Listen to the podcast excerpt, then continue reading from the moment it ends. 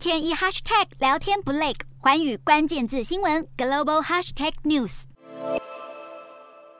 市场对鹰派联准会的担忧持续，加上疲弱的经济数据，美股主要指数没能摆脱震荡走跌趋势。十年期美债殖利率持续高于百分之三，油价升势推动下，能源逆势走强，房地产和医疗保健股灌压大盘，道琼收跌超过一百五十点，标普下滑百分之零点二二，纳指微跌零点二七点，费半逆势收红百分之零点七四。美股四大指数多数收低，道琼指数下挫一百五十四点零二点，收三万两。千九百零九点五九点，纳斯达克小跌零点二七点，收一万两千三百八十一点三零点，标普百下跌九点二六点，收四千一百二十八点七三点，费半指数上涨二十点九五点，收两千八百六十四点三一点。欧洲股市方面，由于能源价格飙涨以及疲弱经济数据引发衰退疑虑，欧洲主要股市今天收低，欧洲三大股市全数收黑。英国股市下跌四十五点六八点，收七千四百八十八点一一点，德国股市下跌。跌三十六点三四点，收一万三千一百九十四点二三点。